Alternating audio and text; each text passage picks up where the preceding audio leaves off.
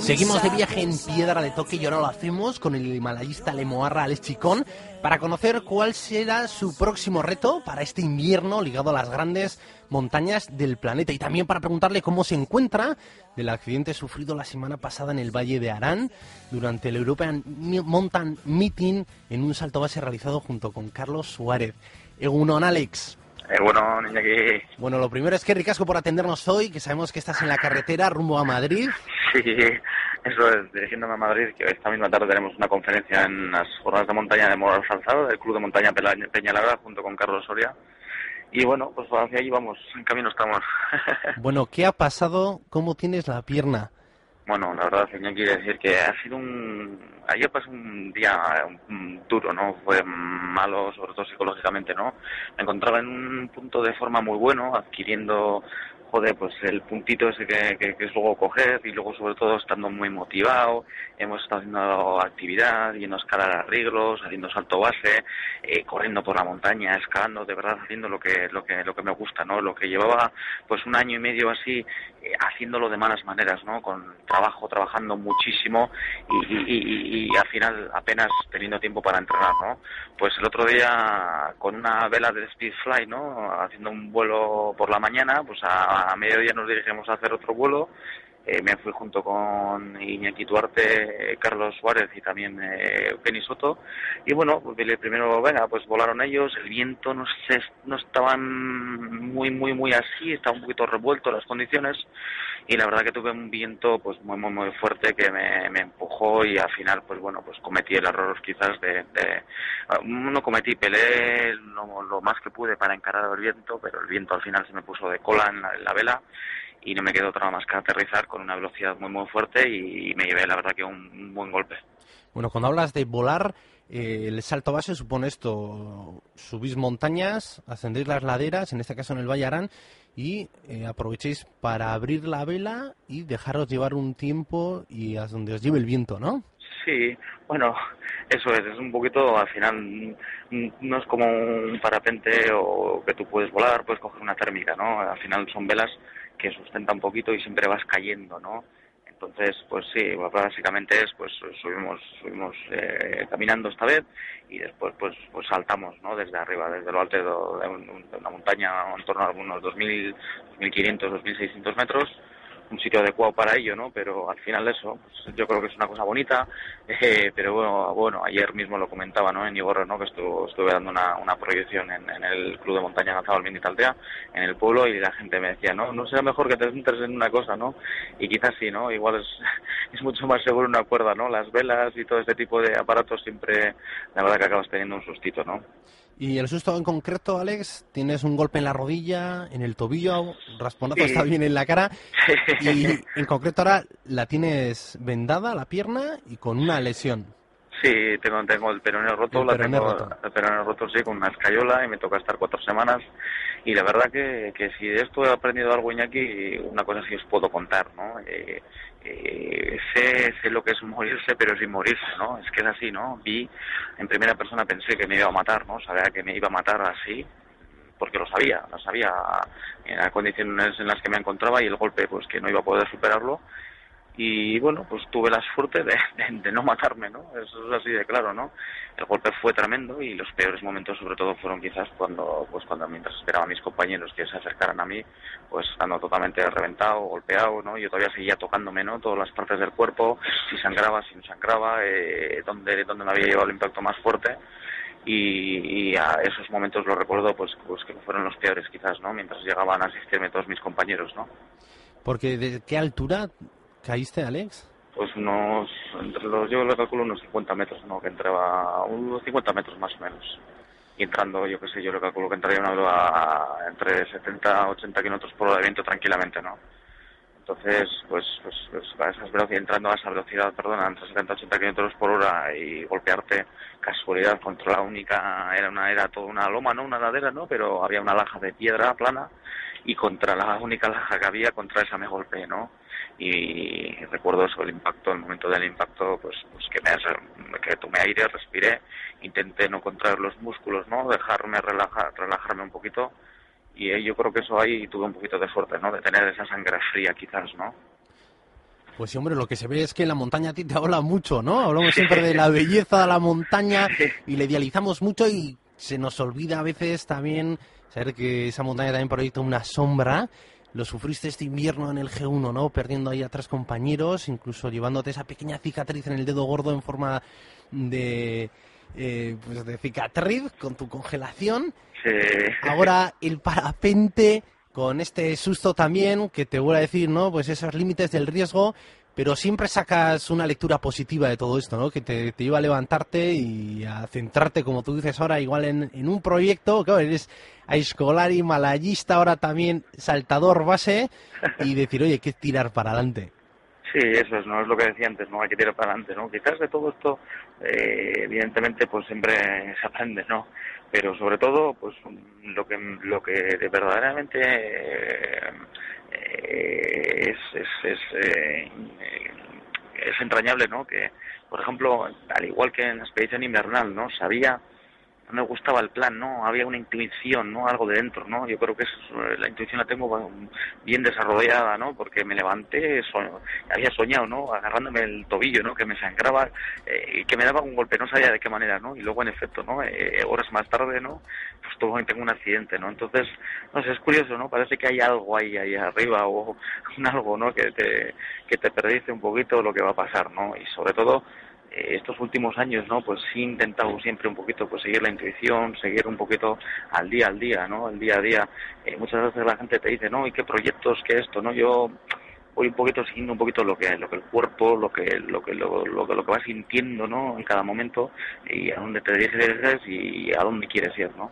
Bueno, hablamos de intuición, parece que es un tópico, ¿no? Kurdienberger ya hablaba del eh, sexto sentido, que en el caso él le salvó en el K2 el séptimo sentido, perdón, que además es uno de sus libros, pero en tu caso no es un tópico, sino que en el G1 fue una de las fue, decisivo decisiones que, te salvó la vida.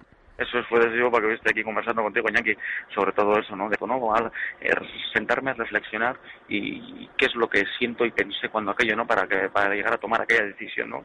Y al igual que me pasó, pues, pues justo antes del accidente, ¿no? Cómo reaccioné y cómo me levanté pensando, sabiendo que, que, que algo me podía suceder, ¿no? Y en este caso pues la verdad que no le no, no es que no hiciera caso no sino sabía que que, que, bueno que algo podía suceder no Kurenbergen habla de un grito hacia arriba no algo que te grita. En tu caso a veces en forma de sueño o a veces decir que no subo y fuera no eso fue no subo no en el caso del invierno eh, estaba totalmente decidido me encontraba algún, en unas condiciones eh, físicas psicológicas muy muy buenas y teniendo la montaña pues pues pues muy, al alcance no teniendo la cumbre del G1 no ese que tanto eh, deseábamos no y todo ese deseo quizás pues se desvaneció no por por por, esa intuición, ¿no? Ese sentimiento, ¿no? Ese escalofrío, ese, ese, ese sudor frío, eso que me, ese gusanillo que me recorría, ¿no? Desde, desde la punta de los pies hasta, hasta, hasta mi cabeza, ¿no?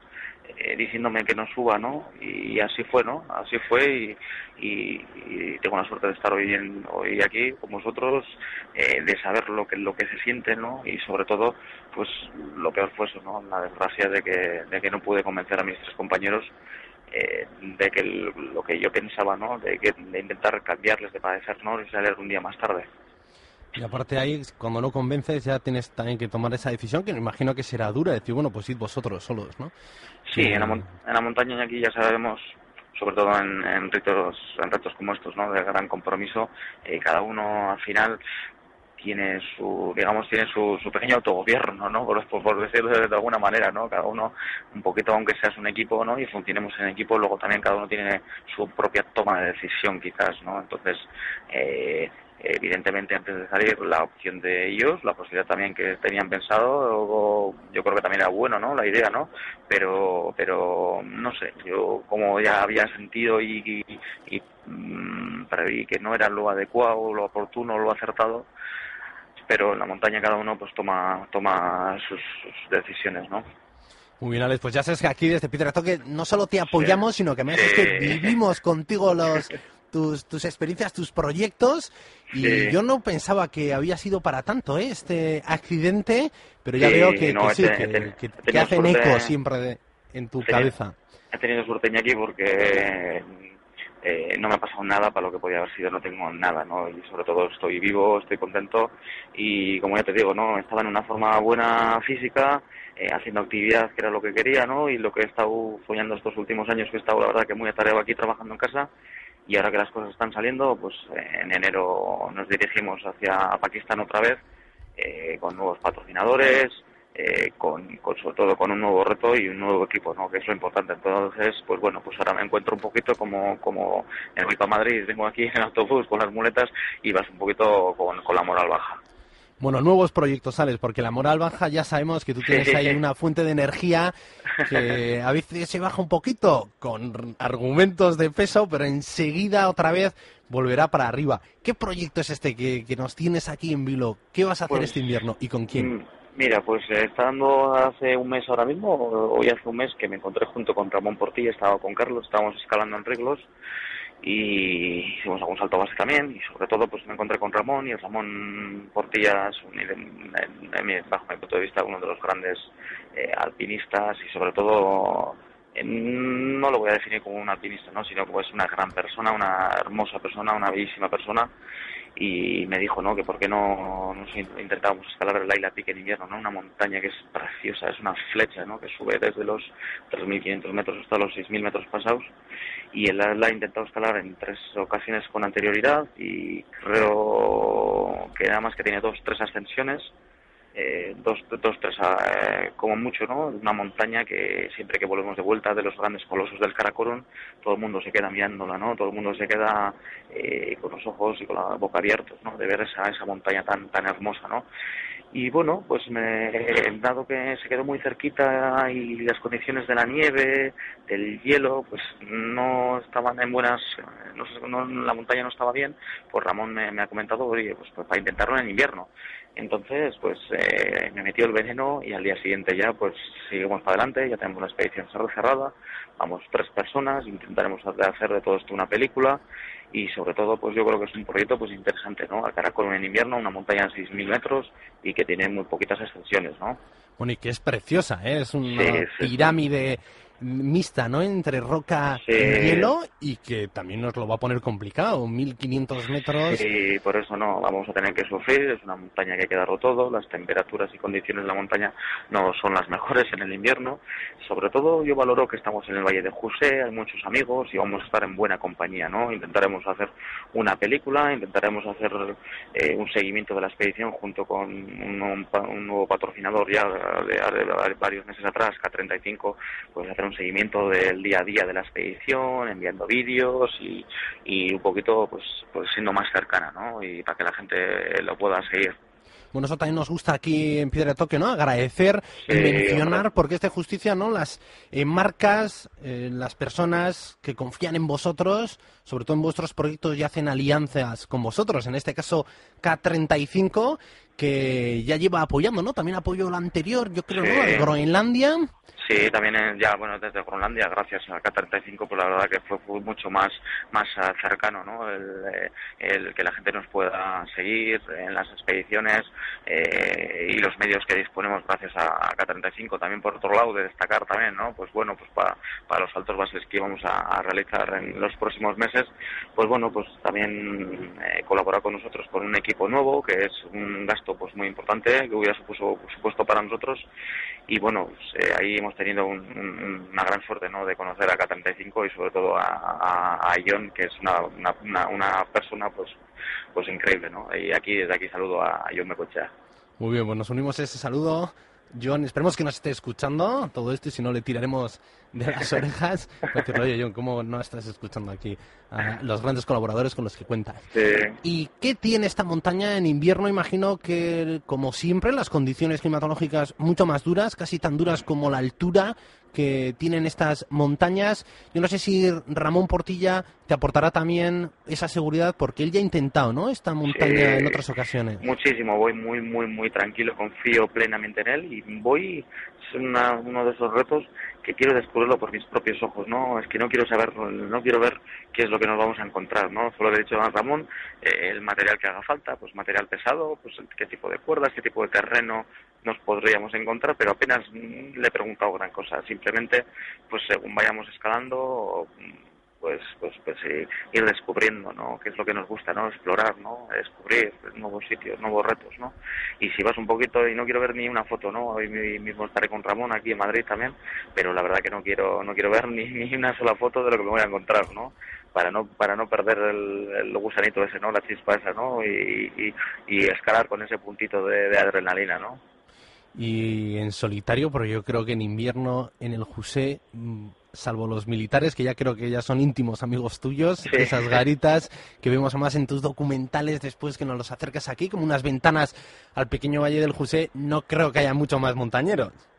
No, eh, este es un año que va a estar repleto de expediciones, eh, pero más, eh, como no, se concentrarán en los grandes colosos, ¿no? Yo creo que habrá eh, una o dos expediciones al Brua Peak, ¿no? Sobre todo polacos, y en el Nanga Parbat he oído ¿no? que, habrá entre tres o cuatro expediciones, ¿no? La última estaba pendiente, entonces, pues bueno, gente se concentrará, pero eso es en el Nanga Parbat y en el Broa Peak.